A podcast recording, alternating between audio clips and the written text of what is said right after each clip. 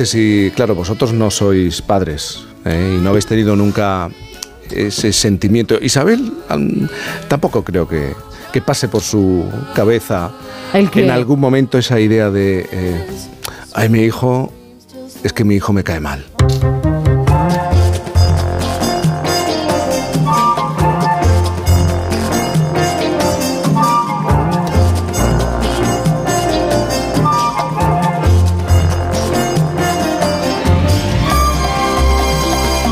No sé si sabéis o habéis pensado o reflexionado sobre qué hace que una persona os caiga mal inmediatamente.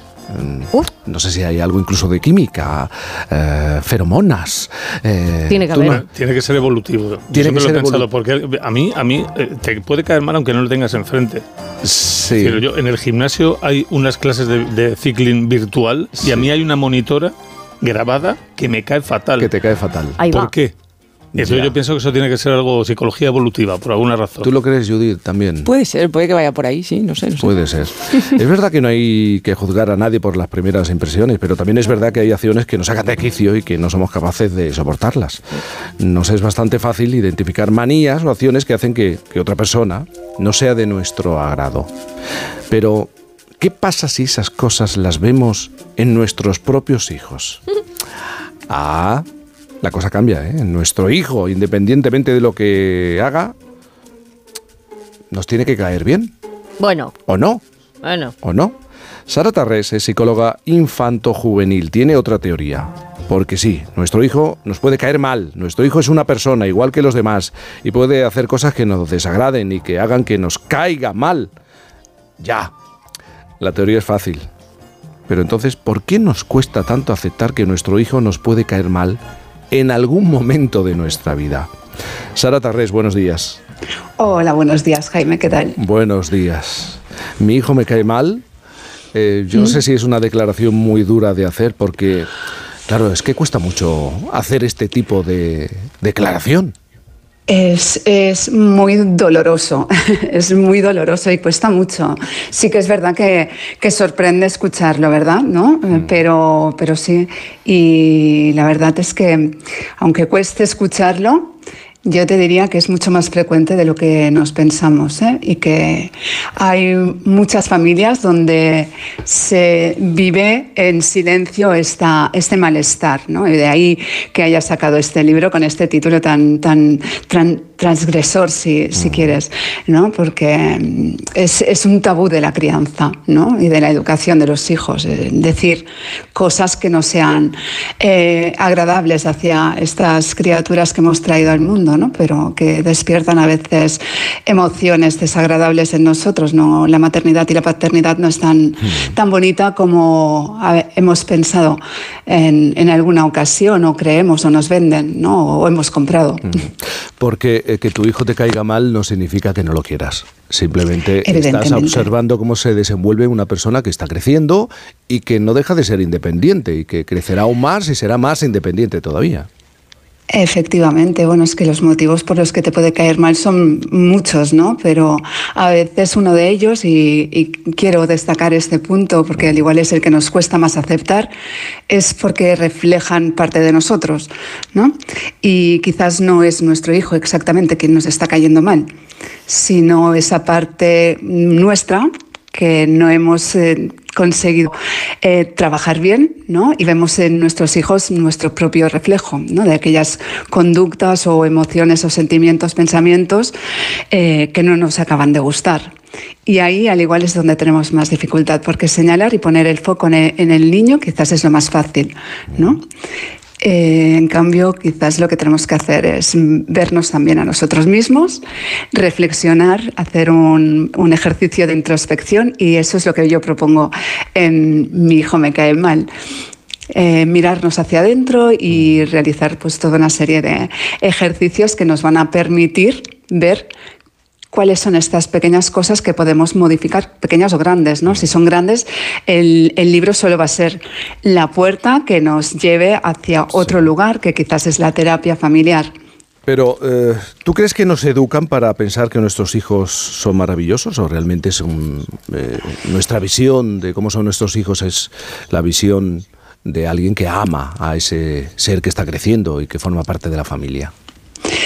A ver, yo creo que el, se nos, eh, es una idea que, viene casi inculcada de, tiempos atrás, ¿no? desde la historia. ¿no? Si te fijas, por ejemplo, en, la historia, vemos las imágenes de, madres abnegadas con sus, con sus bebés eh, en brazos. ¿no? Siempre nos muestran una idea de, más bien plácida, amorosa, ¿no? de, la maternidad. Y, y en tiempos más recientes, desde la publicidad, de las películas, y ahora ya no te digo nada con, con las redes sociales donde las madres exponen todas esas fotografías maravillosas dándoles de comer a sus hijos pues platos de, verduras que se las comen súper bien, eh, niños pues contentos, felices. Luego pasamos a los grandes libros de crianza manuales, ¿no? como eh, eh, la crianza con apego, crianza respetuosa.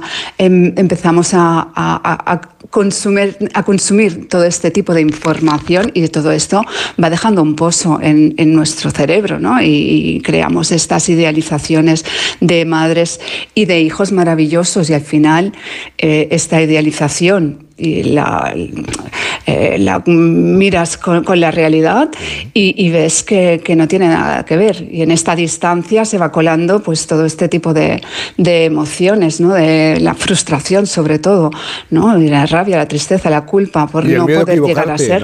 El miedo a equivocarte como padre.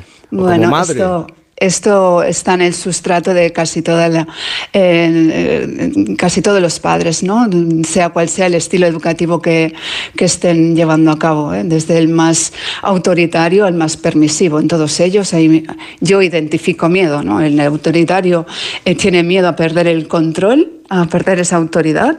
El permisivo tiene miedo a que si le ponen algún tipo de normas o límites, le coarte la libertad a sus hijos y que eh, vas a, tener algún tipo de trauma en, la vida adulta. En el sobreprotector el miedo ya es atroz, ¿no? También eh, el miedo a que le pase algo a, a, tu hijo o incluso ese miedo a sufrir tú mismo, ¿no? Eh, por si le pasa algo. Entonces vivimos, vivimos la, la maternidad la paternidad con, con, miedo con miedo. Es, es, verdad que es algo que eh, no, no, no, sabemos cómo hacer, ¿no? Y cualquier cosa que te supone un reto genera este, este miedo, ¿no? Pero cuando vivimos con tanto miedo no podemos ah, actuar mm, bien, ¿no? Al final no, no, no, tenemos unas buenas habilidades, ¿no? Perdemos la, la habilidad de, de ejercer de forma óptima como, como, padres y madres, ¿no? Es, es un poco eliminar este, estos miedos, ¿no? Y, y, relajarnos un poco más, ¿no? Tenemos eh, mucho miedo. Eh, ¿Qué hace que nos caiga mal nuestro hijo? Yo, yo, estoy pensando en hijos y permanentemente estoy pensando en adolescentes. A lo mejor me estoy equivocando, o preadolescentes. Sí, sí, sí. A ver, eh, es cierto que, bueno, todo el mundo me, cuando me preguntan, ¿no? Tenemos la, tendencia a focalizar a, esa etapa de la vida, ¿no? A la adolescencia, ¿no? Que es la, etapa de la vida quizás en la que nos ponen nuestros hijos un poco más en, en crisis, ¿no? porque bueno, eh, están eh, buscando su sitio en, en, la vida, ¿no? es un momento en el que se tienen que ir desvinculando e individualizándose ¿no? y para ello bueno, pues sus cerebros les invitan a correr riesgos, ¿no? a, a buscar fuera de casa pues, eh, otra, otro tipo de información y es quizás el momento en el que como padres sentimos pues, que nos caen peor. Pero eh, nos pueden caer mal o sentir estas emociones de rechazo antes, ¿no? Antes. Pero, pero esta época, la adolescencia, sí que es cierto que es también la que quizás nos atrevemos más a, decir, mm, es que mi hijo me cae mal, ¿no? Porque no entendemos qué, qué es lo que le está pasando, porque no, no conseguimos reconectar con él, ¿no?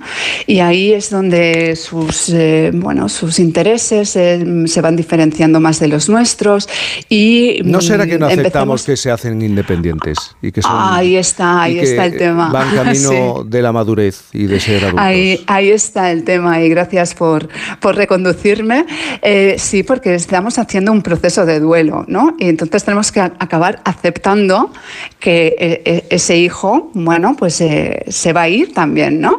Y en este proceso de duelo quizás nos estamos quedando enganchados en la, negación, ¿no? No queremos que crezcan, ¿no? Entonces eh, evitamos a toda costa eh, darles la, libertad de poder hacer cosas eh, solos.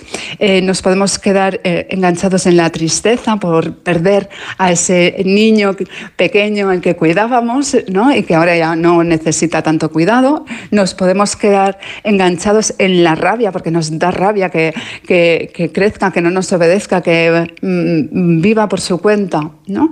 Y si nos quedamos enganchados en alguna de estas fases, no vamos a poder aceptar eh, su proceso evolutivo, su proceso biológico, eh, lo normal ¿no? que, que tienen que pasar. Sí, sí. No aceptamos esa, esa parte a veces. Eh, lo que pasa es que estoy pensando Mm, no se puede mantener esa sensación, ese sentimiento en el tiempo. Eh, seguramente tenemos que pensar en momentos puntuales, acciones determinadas, eh, periodos, etapas. Sí, sí. A ver, eh, tenemos que, darnos cuenta que como, como, como, padres, ¿no? a veces esto es, es, una perspectiva que, perdemos. ¿no? Nuestra función como padres es ah, que nuestros hijos puedan eh, salir de casa con un montón de habilidades para poder vivir de forma independiente y autónoma. ¿no? Y no podemos mm, mantenerlos siempre como, como bebés, ni como niños pequeños, ni siquiera como adolescentes permanentes, ¿no? Eh, porque eso tampoco es saludable, permanecernos estancados en cualquiera de estas etapas. ¿no? Tenemos que ir proporcionándoles eh, las herramientas adecuadas para que puedan ir superando cada una de estas etapas. La, última es la de irse de casa sin miedo. ¿no? Y nosotros también aceptar eh, que se vayan, ¿no? porque aquí viene otro de los grandes duelos y del que se habla ah, como la etapa del nido vacío, ¿no? y a veces no, no la percibimos como una oportunidad ni siquiera para nosotros mismos como padres, ni, ni, ni siquiera para ellos, ¿no? y lo vivimos también como uno de los grandes duelos. ¿no? Y, y, hay padres y madres que lo pasan francamente mal y hijos que nunca acaban de despegar de los nidos ¿no? y se quedan aferrados en casa por miedo a decepcionar a, también a sus padres, ¿no? porque tampoco les han permitido pues, eh, adquirir estas herramientas básicas como para poder irse. Y no, no, quiero entrar en, en, el tema socioeconómico, ¿no? que este, este es otro gran, gran, tema por los cuales los hijos no se pueden ir de casa, ¿eh? pero eh, hablo más a, nivel eh, familiar, ¿no? Mm. que no les, da, no, no, les permiten en algunas familias, hablo, no todas afortunadamente, ¿no? no les permiten adquirir estas herramientas para que finalmente puedan volar y, eh, formar sus propias familias con libertad. porque aunque las lleguen a formar, hay algunos padres que siguen invadiendo eh, los núcleos familiares que han establecido sus hijos. Fíjate, no es fácil, ¿eh? No es fácil. Y además eh, es portada de hoy en, los periódicos. es el, momento en el que tenemos más jóvenes en España viviendo en, casa. con sus padres. Mm. a mí me gustaría que supieras en la etapa en la que yo estoy, estoy en la contraria, es en la que yo le caigo mal a mi hijo porque por... Ah, sí. Pero eso es lógico. Ah, bueno, gracias. Pero no porque seas tú, sino por padre. Sí, pero porque mira, me lo voy a llevar a, la etapa adolescente. ¿Por qué? Porque yo le caigo mal ahora a mi hijo, eso es lo que yo me pienso, ¿no? Eh, es, es, precisamente porque hay muchos de los razonamientos que todavía no le puedes explicar de tus decisiones, ¿no? Tú sabes que eso es bueno para él, él todavía no te capta todo el argumentario, no te lo compra del todo, pero bueno, ¿eh? va, va, va, va, con ello. Tampoco te lo va a comprar cuando sea adolescente. Bueno, hay que trabajar. Por mucho que, argumentes. Pero eh, una pregunta generacional para todos. Eh, ¿Vosotros os suena esta etapa en la adolescencia en la que era guay llevarte mal con tus padres, que te cayeran fatal y todas estas cosas? O sea, eso yo sí lo he vivido y, no sé hasta qué punto esto también ha marcado a, alguna generación, ¿no? Como si fuera bueno esa, distancia y ese o fuera una cosa de, de la etapa adolescente. Pero es lógico, ¿no? Tener, eh, vivir, ¿no? Yo le pregunto, sí, sí, Sara, a ver qué. Bueno, pero es que eh, es normal que les caigamos mal a nuestros hijos adolescentes. Yo tengo un hijo de 15 y otro de 12. Ahí va. Y eh, sí, sí, yo también estoy ahí. Estás en una etapa buena, ¿eh? Estás viviendo una etapa buena, buena. Sí, sí, pero es, es sí, sí, pero es, es normal que, eh, a ver, pues surjan estos conflictos y que ellos, pues, eh, como, como, os decía, ¿no? Pues su, su, cerebro les impele a buscar eh, fuera de casa y a correr riesgos y además, bueno, todavía, pues, su cerebro prefrontal está en plena formación, o no pueden inhibir algunas conductas, no, todavía no pueden entender, como bien decías, algunos de los argumentos por los cuales nosotros intentamos, bueno, pues de limitarles, ¿no? Eh, y es normal, es normal que, que, no les guste, entonces, bueno, les caemos mal porque les ponemos normas y límites, normas y límites que ellos tienden a intentar sobrepasar. Eh, y sí, pues surgen estos conflictos. ¿Dónde tenemos que estar nosotros? Ahí, siempre, ¿no? Aunque nos eh, hagan un bufido, pues ahí, igualmente, siempre. Mm, para, bueno, porque si tiramos la toalla y decimos, bueno, sabes que pues haz lo que quieras y escondo la cabeza mm, en el agujero como el avestruz y ya pasa la adolescencia, ¿no? Y ya volverán. Bueno, pues al igual es que todos estos bufidos que nos están creando no son más que, yo lo, lo pongo como un símil, ¿no? Del, del, mismo modo que aprendimos cuando eran bebés a interpretar sus llantos para saber qué es lo que necesitaban, mm. a, ahora en la adolescencia, ya no, no, lloran de esa manera, pero dan portazos, nos contestan mal, nos gruñen, ¿no? Pues tenemos que saber interpretar un poquito eh, eh, estas, estas señales, ¿no? Que a veces es, también se nos ha vendido que el adolescente no necesita que, que estemos encima, que no le hagamos mimos, que no... No, no, a ver si todos necesitamos afecto como seres humanos.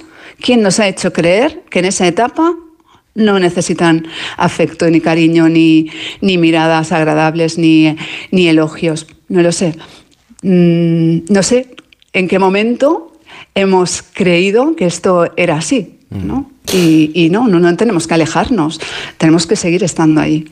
Muy bien, Sara Tarrés, muchísimas gracias por acompañarnos en esta mañana. A lo mejor podríamos decir, mi hijo me cae mal a ratos o un ratito. a ratos, a ratos. O en un momento determinado, en un momento determinado. Muchísimas gracias, buenos días. A vosotros, buenos días. Vosotros es que me caéis muy bien y sois como hijos para mí. Ah, ya, ya, eh, ya, sois, ya, ya. sois como hijos. Sí. Somos putativos. Un, po un poco adolescentes a veces. eh. Que yo es que esto, es que creo que es evidente que a lo mejor puedes poner eh, unas aspiraciones, o sea, te puedes hacer ilusiones o Sí. con que tu hijo tiene que ser de una forma y luego no te sale así porque sale como él es. Claro. Entonces ahí te puede Sí. empezar a frustrar y caerte mal. Pero también creo que es que estamos sobredimensionando el tema de ser amigo de tus hijos. Ah, bueno, claro. Digo, es tu hijo, o sea, está, está bien llevarse práctica. bien, pero el argumentario, pues no te lo compra, pues no te lo compra, pero lo tienes que hacer. Pero es que no hay que ser amigo de tu está bien hijo. para ti, exacto. Hay que educar a tu hijo. Y como estamos ahora mismo, o sea, igual hemos pasado de darte con la regla en las yemas de los dedos Bueno, a está, quiero ser amigo. está moviendo la cabeza ella, está moviendo la cabeza. Yo es que no me como mis propias verduras, entonces todas estas cosas me quedan muy lejos. Claro, claro, es que, Yo estoy más atrás. Y luego está la esencia de las personas. Hay hijos y adultos que Eso- son auténticos Claro, eso te iba a decir, que a lo mejor tienes dos hijos, pero si amplías el campo Claro, de es estudio, que- si tienes nueve hijos, es imposible que no te caigan mal tres de ellos. Cuestión de estadística. ¿Entiendes? Esto tiene que haber algún estudio por ahí que lo, que lo hace. Pero claro, Siempre hay tenemos- un estudio. Tenemos uno, tenemos dos, y son lo más grande de tu vida, y además quieres Por ser supuesto, amigo, y claro, además, claro. ¿sabes? Hay una película muy buena que no sé si habéis visto sobre este tema. Es verdad que La lleva, matanza de Texas. llevado al extremo, no, no, tan pero al extremo. No, pero va por ahí, va por ahí. Ya porque hay una matanza. Tenemos que hablar de Kevin. ¿Habéis visto esa película? claro. Sí, sí, sí. Pues también hay una matanza. Bueno, tenemos que hablar de otras cosas, ¿eh? sin llegar a las manos. 9.28, 8.28 en Canarias. Today is gonna be a good day. Por fin no es lunes. Jaime Cantizano.